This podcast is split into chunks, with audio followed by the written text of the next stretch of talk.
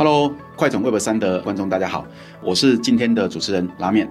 其实这也是我在 Web 三 Plus 我们开台后跟我有关的第一场直播。那所以其实我还蛮紧张的哈。那所以第一次我就找了跟我比较有关系的，算是自己母校的学弟哈来介绍。好，这边我先介绍一下哈，呃，隔壁是 Gene 哦，Gene 的话，他其实是也是我的学弟，后来其实后来才知道的。但他自己有一个呃，我觉得在台湾其实很好很好的一个呃 NFT 项目哈，也蛮多人有买的哈。那我没记错，哎，Gene 他应该是台湾目前最大的 NFT 社群是吗？嗯，可以算是。OK OK 哈，那那其他的社群是什么呢？叫 Demihuman。哦，那今天我想要谈的其实比较像是从我们不是为了要谈 Demihuman，但我们想要了解的是说，NFT 在整个从前年开始哦，呃，整个市场大爆发到去年很出圈哦，当然又经历过一波牛熊哈、哦，那现在是很熊，但是其实我们有注意到说，有非常多越来越多的。其实不只是所谓的 Web 三的呃项目方或玩家，其实有越来越多的，就是呃品牌方也都进来，所以我觉得今天想了解说，我们到底在呃 NFT 它的展望，还有可能对一般人来讲，还有没有一些投资机会的进来哈？那这边我想说，我们先请 gn 可不可以介绍一下自己，还有包含就是 Demihuman 的一个介绍，Demihuman 到底是一个什么样的项目呢？哦，来 Gene，呃，好的好的，大家好，我是 Gene 我是 Demihuman 的一个 co-founder 哦。那首先先跟大家介绍一下 Demihuman NFT 这个 project 吧。那 Demihuman NFT 这个 project 呢，应该是成立在去年、今年哦，二零二三了，应该是前年，前年了，对，已经是前年的事情哦。这个 Demi 也是一个骨灰级的台湾的 NFT project，应该是前年的，应该是十月还九月的那个时候。所以是距今已经大概一年半的时间了。那那时候呢，其实我们立志打造的就是一个 NFT 的新手友善社群。也就是说，其实 Demihuman 刚开始呢，它是是以新手为导向，因为其实那个时候台湾在呃 NFT 这个领域的人非常非常的少。啊非常非常的少，甚至是少到什么程度呢？就是说，其实当时候我们一起同起的，就是说同同样在前年，呃九月十月那时候的一些 NFT project，可能那个数量都是可能都是个位数哦，应该都是说个位数，oh. 都非常非常的少。那所以我们就观察到市场说，其实呃台湾有一些，就是因为那时候全球 NFT 已经蛮火的了，那台湾有一些 NFT 的 project，那台湾当前的一个困境是什么？哦，那时候我们就发现到说，其实很多人是。不知道怎么去一个一级市场购买 NFT。那回应到那时候，其实就说那时候买 NFT 的方式是你必须到这个 NFT 的项目的一个 project，我们简称它叫做 Mint Site，嗯啊，叫叫简称它叫 Mint Site。然后你要去 connect 你的 wallet，然后去 buy 那个 NFT。但是因为太多人是没有操作过这样的一个事情，哦、所以其实我们那时候刚推出来的时候，我们就觉得，嗯，那我们不然来做一个新手懒人包好了。嗯、所以那时候其实我们就做了一张宣传卡片。那上面就是一个 QR code，你扫描扫码之后呢，你就可以直接登到进去，它就教你怎么开钱包，怎么注册交易所，然后怎么去 mint 你的 NFT，然后到你 mint 完 NFT 之后呢，你再加到这样一个 Discord 里面去认证你的 NFT。哦，其实其实从现在这个时间点，我们回头看，老实说可以看得出来，那时候为了要让一般人能够接触到这事情的，很艰辛，很艰辛。对对，那。呃，这样我们大致理解。那我想说，因为我觉得我自己老实说，我觉得我接触 NFT，甚至我觉得是跟 Gene 是有关系的哈。那所以我也想透过他的嘴巴来更呃，身为一个所谓老股呃 OG 哈，这个、呃、来了解说，呃，请 Gene 来介绍一下，哎，他认知的 NFT 整个历史，还有都是有点说为什么你们会想要去做一个呃，包含我知道你在做了一些教学引导了，对，但是为什么聚焦又是成一个 Demihuman 的一个项目？哦，为什么要这么做？哦，那 Okay. 而且我知道他们现在整个社群哦，哇，其实很多人哦，已经有快将近四万人的一个社群在台湾。其实这样的数字，在我的理解下，在全世界都是一个很难的数字。哦，所以这边请 Gene 一下介绍，就从它 NFT 整个历史，我们来聊一下好不好？哦，NFT 的历史嘛，对不对？呃，其实是这样，我觉得 NFT 的历史，我知道好像二零一六、二零一七那时候就有 NFT 这样一个技术出现了。那时候出现的好像是 CryptoKitties 还是、嗯、呃，反正 CryptoKitties 之前还有更早的一些用例。那那过过往历，对 CryptoPunks 等等之类的，那那些历史我就先 park 住。但其实这一波 NFT 或者是说元宇宙这样的一个概念大爆发，是源自于前年五六月份的时候。那时候有一个叫 Yacht Club 啊，就是一个叫 B A Y C 无聊猿猴这样的一个项目。那它其实就是一个 ten k 的一个 project，但为什么它那时候？欸、等一下，等下，我插一下嘴，哦、你给他解释解释一下什么叫 ten k 的 project 哦，ten k project 就是说，例如说你现在看到那个一个 NFT 的项目，那 ten k 的意思就是说，你这个项目里面总共有一万个类似同样的一个 NFT，OK，Okay. 我们称称它叫做 Ten K project。对对对，这个叫 10K project。那其实我觉得这一波的这个元宇宙跟这个 NFT 的浪潮，其实是从前年的大概五六月份。那个时候开始啊，就是因为这个无聊猿猴出现，然后开始兴起了这波哇，好多好多 NFT project 都出来了。对，所以我个人认为是说，呃，BAYC 这样的一个无聊猿猴这样一个项目，其实算是在呃整个 NFT 历史上记上的一个非常重要，或者是说它是一个呃，我觉得有点像文艺复兴时代的那种代表。OK，嗯，因为我看到你呃身上这一件。好像就是 B A Y C 的呃，呃这个呃帽 T 嘛哈，呃、那我可以理解说，其实它这个帽 T 并不是随便做，而是真的是因为你持有了这个东西，它才会有这个东西吗？诶、对我我大概介绍一下说，其实呃 B A Y C 它就是呃，它第一个喊出，我觉得它真的是第一个喊出所谓盗 I P 的概念。那什么叫盗 I P？就是说我今天我这个 I P，只要你买我的 N F T，我就 grant 它的 commercial license 给你。也就是说，你可以用你的呃 B A Y C 去做任何的商转，然后你是不用付费给这个项目方的啊。哦，他算是我，他算是整个 NFT project 里面第一个做这件事情的。那像是我这件衣服是呃，他们官方就是你如果是他们的 NFT holder，你可以来买这个专属的 merchandise，就是专属的商品这样子。对，对，所以一般人其实我没有，我没有持有还还没办法买到就对了。哦、呃，对对对，但是其实你像现在很多 NFT project 也都是会做这样的事情，就是你买我的 NFT，你才能买我专属的 merch 这样子。OK，了解。所以他感觉是在形塑一个认同感啊，是的。哦，那但是它联动带来看起来。难怪会有很多的品牌方开始试着用一种新的跟呃它的呃潜在消费者或持有者沟通的一个管道。哎，是的，是的。OK OK，那这样真的蛮多可以讨论的哈。嗯、那呃，那 Demi Human 你们为什么最后会形塑出一个叫 Demi Human 这样的 project 呢？哦、oh，Demi Human 这样一个形式的 project，其实它的起源是，呃，我们都说我们是种下一个善种子哦，就是说，其实我们另外两位 co-founder 他是呃蛮喜欢一位泰国画师的。那其实 Demi Human 算是一个跨国的 NFT project 团队，那他们蛮喜欢那个泰国画师，但是他们发现说，哎，这个泰国画师在做一些呃 NFT 很精致啊，就他做一个 one slash one 那种 fine art 类型的、嗯、呃 NFT，但是他就觉得说，嗯，那不然。那时候其实台湾没什么 Ten K project，对。那那时候他就一个念想说，因为那时候我已经在写这个所谓的呃智能合约，对，智能合约，所以他们就找到了我说，哎，那不然我们一起来协助这个泰国画师来创一个新的 Ten K project。嗯，对对，那时候起源是说啊，不然就是协助这个泰国画师来发行他一个 10K project 这样子。那虽然也就是说，其实起源是来自于说，哎，那不然我们就一起来做一件有趣的事情，是是是，来协助这个画师，看看是不是能够呃，也让他能够借由 NFT 来改善他的生活。哦，因为他其实那个画师的 okay 呃背景是他其实他很做很多 NFT，嗯，但是他其实连空投的 fee 都没有。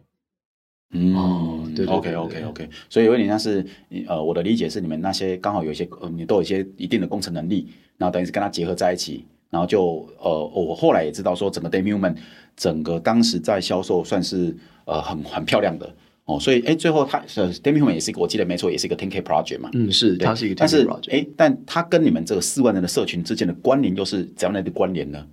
呃，什么意思？就是说，就是、你看，你现在其实真正持有者、直接持有者，其实只有呃，就是、大概三四千位，嗯，holder，嗯，对，三四千位 holder，因为我知道很多人都一次买好几个，对对对。那但是你看哦，哎，我们刚刚在说，Demi Human 的整个呃 group 社群里面又有一个四万人的这个社群，所以这个社群跟这个持有者之间的关联，还有这整个 project 这个整个关联又会是什么呢？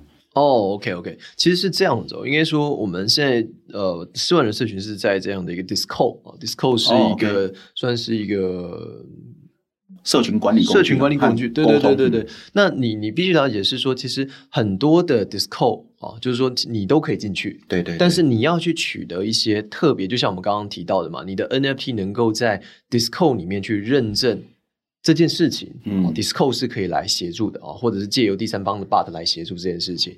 那也就是说，这四万人并不是全部都是你的 Holder，而是这一些有认证过的。那一些 holder 啊，才是就是说，它一些是经过 NFT 认证的，才是你的 holder，类似这样子。但这样会不会带来一个呃状况？是这样，就是因为今天你直接持有者才跟你是有关联的嘛。对，哎，那但是其他的人对我来讲，感觉像看看热闹的。哎，那但是呢，如果这是我在思思考，就是说，那如果你其实在持续想要把这个影响力或这个社群拉大，那是否你会有再次的，例如说，呃，Demihuman 延伸的项目再次做，再把这个关系。跟使用者的关系再做更紧密的连接，因为今天否则你也可以说他们是吃我们常讲的吃瓜群众 哦，啊，但是其实它会不会在呃你的应用上，它其实并不是一个直接有效的一个呃使用者一样。嗯，应该是这样讲。我觉得 Demi 是一个对我来讲，我觉得他现在是一个非常适合新手进入的一个 NFT project。因为其实我们里面很强调的就是说，不管你有没有我们的 NFT，嗯，你都可以来上我们一些免费的教育培训课程，嗯嗯、来看我们一些所做的一些新手的懒人包等等之类的。那也就是说，对于一个新手来讲，他进入到这样的一个社群，你可以在里面找到说，你要从零到一成为一个合格的 Web 三使用者。的一个整个需要的这些内容。OK，那另外一个我是觉得说，我我们社群为什么这么多人？因为其实我们那时候号召就是你什么都不会，反正我们进来免费教你。哦，原来你了解这个概念吗？嗯、就是说，其实我们那时候就是用一个免费的这样的一个概念，就是说，哎，你可以进来，然后去做学习，然后你如果不会，那里面自然会有人协助你。哦，那这样我们大概明白，就是呃，Demihuman 原来这个整个成呃崛起的一个故事和原来呃讲四万人的这个状况哈。那回到回到我们今天的主题 NFT，其实去年我觉得有蛮多很多人在买的时候，我觉得他对很多外围的没有真正深度参与来讲，他觉得这是一个投资工具。对，哦，那但是我知道 NFT 其实明显的它可以做更多。哦，嗯，那所以我想我们可以来聊一下，就是 NFT 你现在看到的整个市场的现况哦，因为现在其实。我觉得很妙，在我自己的观察是，现在其实很熊市，嗯，但是会发现跟第一波像 10K Project 这样子的发起者来讲，现在似乎多了更多呃不一样的呃发起人，对，或者是发行方哦，包含品牌方。然后我们来看一看，可不可以请你介绍说，你现在看到 NFT 整个市场的现况，然后它有哪哪些类型？因为我知道，我像我自己就比较偏小吧，我会觉得说，嘿，感觉大类就有分艺术类的啊。对我来讲，我们没有，我们没有艺术细胞就，就哦，这我不懂啊。但也有分投资类的啊，或者是呃应用类的哈。但是它哪些分类，然后哪些应用，然后它的整个现况现况又是长怎么一回事？这个我相信很多人会已经或多或少听到问题但其实不太了解这到底是是怎么一回事。OK，OK。Okay, okay. 呃，我我个人觉得哦，因为 NFT 其实，呃，我们先讲它的趋势好了。其实 NFT 的趋势是从前年的十一二月份开始暴涨，对。然后其实到了去年大概六七月份、八九月份的时候，它其实全球对于 NFT 这样的一个名词的一个关注度其实是不断在下降的。这是我觉得第一个。嗯、那为什么会不断在下降呢？我觉得原因有几个啊、哦。第一个是大家对于 NFT 这样的一个词汇听太多了。OK 啊，也就是说听太多这样的一个词汇了。那第二个是 NFT，当大家了解之后，他会发现说，哦，其实 NFT 就是一个本质上就是一个技术而已。嗯，啊，本质上是一个什么样的技术？我们都说 NFT 是能够协助你定位你拥有这个数位资产的一个技术，就像是你以前你没办法认证说这张小图片是属于你拉面哥的，嗯，啊，没办法是认证属于这张。呃，这个 NFT 的小图片是属于我俊的，嗯，但是 NFT 这样的一个技术，它是能够确立这个权属关系的，嗯，那当大家都知道说，哦，那其实就是这样的一个技术之后，那我个人认为，这时候 NFT 的可能性才开始，是是。那为什么会这么说？也就是说，大家不会再去强调说你是 NFT 这件事情，而是未来会变得说，OK，我这个是有采用 NFT 的技术而已。但是我会赋予这个 NFT 一个新的名词。我举那个最近星巴克他们不是 Odyssey 是那个、哦、呃那个平台嘛？对对对。那他们怎么来称？他们说我们平台采用 NFT 技术，但是我们称我们的这个东西叫做 Step，它把它叫做邮票。哦，在我这个平台，我叫我赋予它 Story，我 Storytelling、嗯。所以回到那个东西的本质上了。我今天我要打造一个品牌，对我今天要打造一个 NFT 相关的 Web 三相关的应用。那我不用去强调说这个是 NFT，而是这个就是一个技术。OK，其实那个让我勾起另外一个去年一个蛮蛮算蛮成功的一个案例，Reddit 哦，Reddit，, Reddit 对，因为它看起来就是透过呃呃 Avatar 它的数位它的数位头像，对，然后然后透过它的一个它把它形塑叫一个 Vault，、嗯、把它钱包定义叫一个 Vault，对对对，对，然后保险箱哦，就一般人比较听得懂。那但是它一次。对呃 Web 三圈所谓币圈人来讲，会觉得哇好厉害，一次成功再把将近三百万人哦就这样瞬间从所谓的小白变成呃呃持有者，大家也都进到这个圈内来了。其实我觉得它是一个非常成功的案例，没错没错。但是我也观察到有些现象，你有没有注意到，就是在呃。呃，Web 三圈里面有有很多有一种说法是，哎、欸，你这个不 Web 三，哦，那哦不卫生、啊，对，这那时候也很困扰着我，我会觉得说，哎、欸，这个难道有这种定义吗？还是大家其实有点在在在排挤，就是就是，然后也会觉得说，哎、啊，你这不够，你这个项目哦，其实不 Web 三，不是原生，不是什么的。像这这个我也想好奇哦，就是就是从你的观点，你会觉得，呃，这这件事很重要吗？还是有这么需要这样区分吗？还是？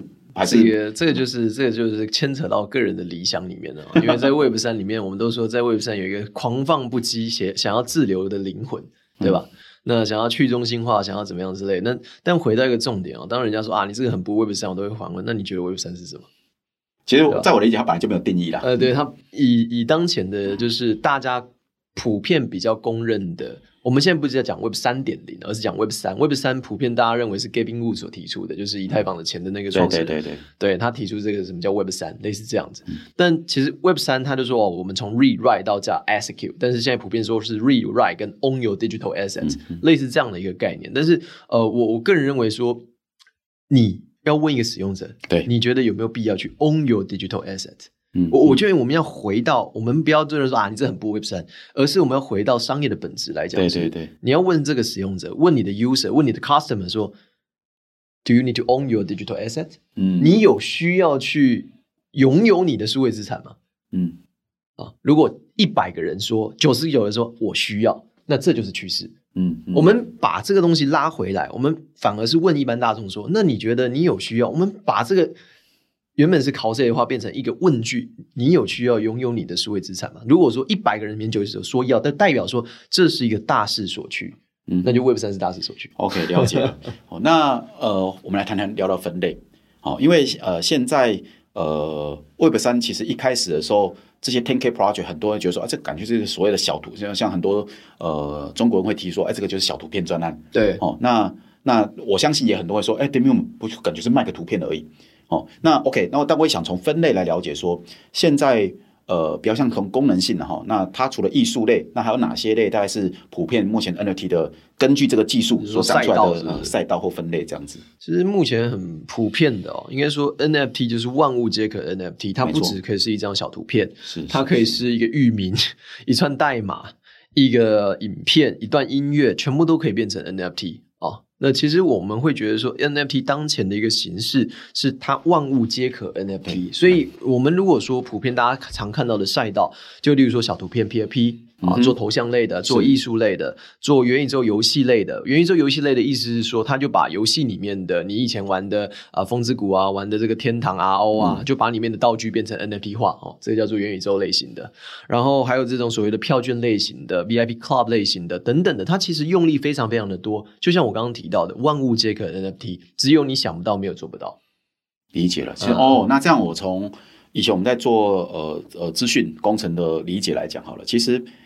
本质上应该说他，他他 NFT 提出了一个呃呃算是格式，嗯、哦，那但是其实老老实说，在以前的世界里面，它其实这些东西本来就存在，它会在在我们资讯系统里面一个一个所谓的 credential 一个凭证这个东西，对对，只是现在等于是把这个 credential 给格式化，哎，是的，是的，那大家就有一个共通的语言。啊、哦，是的，哦，啊，否则其实在我的理解里面，其实。呃，很多以前这种 credential 和 token 其实都是在代表这事情，只是它并没有一个共通的格式。对，所以 Web 三或是呃，透过当时的就是一七年，我记得是呃呃呃，CryptoPunks 他们定义出来的这个 ERC 七二一这事情，等于是自大家采用以后变成一个通用的格式去讲这事情。是的，是的，因为那梅哥你也是工程人员，我也是工程人员，其实本质上在智能合约里面，它是定义拥有这些属性的，我们定义它叫做 ERC 七二一的框架。OK。就同一个道理哈、嗯，了解了，了解了，嗯，好，这样这样我们大概明白它的分类。那你现在从你的角度来看，你觉得像我自己比较务实主义者，然后就 OK，我们来看应用哦，就是你自己觉得你碰到觉得最有趣的应用有哪一类的，有吗？你说 NFT 的用力应应用，嘿，拿来做应用的话，OK，哦、呃，我觉得刚刚有提到 NFT 跟传统的这种所谓的小图片，或者你是中心化的游戏道具。它最主要的本质上的差别就是，你原本的东西是存在所谓的例如说中心化的资料库里面，对吧？嗯，那现在它是存在你的钱包里面，存存在你的钱包地址里面啊，所以才会提出说 you own your digital asset 嘛。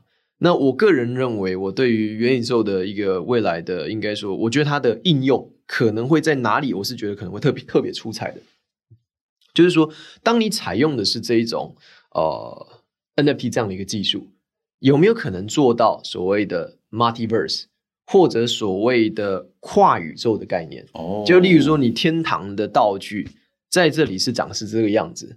这把剑是长这个样子，那到了另外一个游戏里面，它同样也可以再拿去另外一个游戏里面使用。哦，明白。其实这个、嗯、这个观点，我自己倒是呃自己也观察到，然后也有听到很多。嗯，但具体上好像好像还没有很具体，真的有这样的实践有了吗？好像是有了。就是说我举个例子来讲，现在已经有做到一种，人家国国际有称一些什么叫 multi wrapping 啊，multiverse、multi 什么之类的，很多。但我觉得有一种案例，就是例如今天你有这个 PFP，对不对？那你有这个 PFP，假设这是有三个 Metaverse game，对，那你可以把这个 PFP 这个进来之后，它会变成像素的；这个进来它会变三 D 的；这个力量它可能变二 D、二点五 D 的。哦，类似这样子，okay, okay, okay. 已经很多这种用力出现了。哦，但所以所以从呃，因为因因为一开始的源头通常很多 project 都是 PFP 的，对，所以它从。呃，换取用户的角度来讲，他说：“哎，你持有，例如说，举个例，像你持有 Demihuman，对，那我我其他游戏想要去争取你这 Demihuman 社群的用户，那我就针对持有者说，你只要持有，你在我游戏内的就有一些特别的长相长这样子，是，是，是哦，等于是他获取用户的一个管道和行销方法就对了。但我觉得这这会牵涉到一个比较大的问题，因为我们也是要提提一下我刚刚提的这个 idea 的瓶颈在哪里，因为其实你。提到说你要进到游戏里面，它肯定是要所谓的建模、三 D 模或什么的。对对对对。那这其实是一个比较大的问题，因为现在建模的呃，你要去突然去建一个 10K project，其实 loading 很大，成本很高。嗯。但是我知道的是，其实现在国外已经有很多高科技，或者是可以讲说黑科技。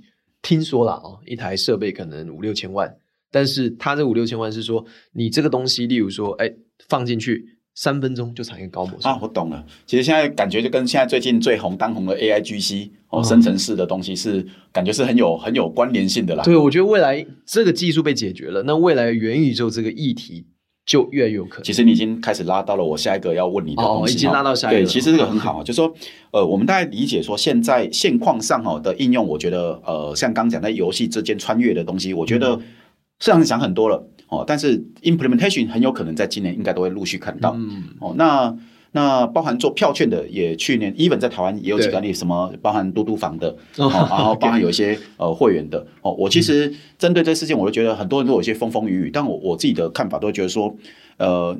我钦佩的是这些科这些企业，他愿意去用新的技术、新的科技来去呃去跟市场上做互动。我觉得这件事情是最重要的。那如果只是因为呃有一些小瑕疵哦，那呃本质上他们这些项目都不是 rock pool 了哦。那但是他因为小瑕疵，大家都踏伐的时候，我觉得本质上我们整个社会是很难接受创新的哦。这是这个这个是比较延伸的话题哈、嗯。那我们来谈谈呃展望，展望是就接下来还会发生哪些有趣事情？从你一个资深的 NFT 玩家，也是项目方，你去看到说，站在今年哦，你觉得包含刚刚讲的展望，你觉得还有哪些可能性是透过 NFT 我们可以来实现的？哦，像我已经理解到，像你也知道，我有在关注很多跟呃数位行销哈有关的应用哦，但我们谈的数位行销不是在谈说呃变成一个 campaign 而已，对对，哦，因为 campaign 现在是很多公司都在做了，对对对，哦，那必要一遍，对对对，那但是呢，其实我们在谈的是说，它在科技上。会带来更大的应用是什么？哈，这个是个是我在关注的，所以我们来看看它的展望，还有哪些可能性？那有没有什么困境？哦，那最后我们或许再多聊一下，说，哎，原来对使用者来讲，哎，可能使用者对很有很多人是真为投资人啊，小投资人说，然后这这东西到底还没有还没有办法有机会是赚的？哈，我们先从展望来看，还有可能性。展望来看哦。呃，我我自己回到就是说，我觉得今年 NFT 很多 project，其实，在这一波，你知道去年 FTX 事件嘛，很多 NFT project 就是呃，就顺势也是宣告说自己要 close 掉了。那也就是说，其实现在在台面上的 NFT project 不多，我觉得这是第一点。那第二点是，其实我觉得当前 NFT project 很重要的是，他们如何能够创造新的话题。嗯，那我我觉得自己回到说，我们自己 Demihuman 的一个明年展望，就是我们希望能够有更多落地的实在的应用。那也就是说，其实你回归到说 NFT 玩家好了，你说台湾有多少 NFT 玩家？我跟你讲，没多少人。嗯哼，真没多少人。嗯、那同样的，你如何能够去 approach 更多的人？那你必须去结合很多的啊、呃，一般人会触碰的东西。OK，全台湾最多人使用的应用程式是什么？Line。好，对，Line 两千一百万人以上使用嘛，对吧？嗯、那同样一个道理，像我们今年我们就去创了一个这个跟 Line 结合 Web 三的用例。那我们如何能够把以前，例如说，呃，你看查 Google Map 这样的一个概念，然后结合像攻占地图的理念，然后放一个公众号放到这个 Line 里面，也就是说，你借由这个 Line 公众号，你可以去验证你的 NFT，然后你可以在这个 Line 公众号里面去查到，哎，这个 NFT 里面相关的优惠商家、优惠赋能等等的，啊，就直接做在 Line 里面了。嗯，那我觉得这是以很大的一个程度去借由 Line，因为大家都使用 Line，我一般民众也可以使用。对。对对对，我觉得这个是我们自己讲 Demihuman 今年的呃实际落地，因为所谓的落地就是没有用，再漂亮也不是落地。懂了，对对对，对，所以我也可以说理解说，其实你你还你还跟我这部分是蛮像的，就是是比较偏务实，说这个东西到底可以跟我们的生活实际生活产生什么关联？哦，那对嗯，那但是提到我们来谈谈国外的其他不同的 project，你像。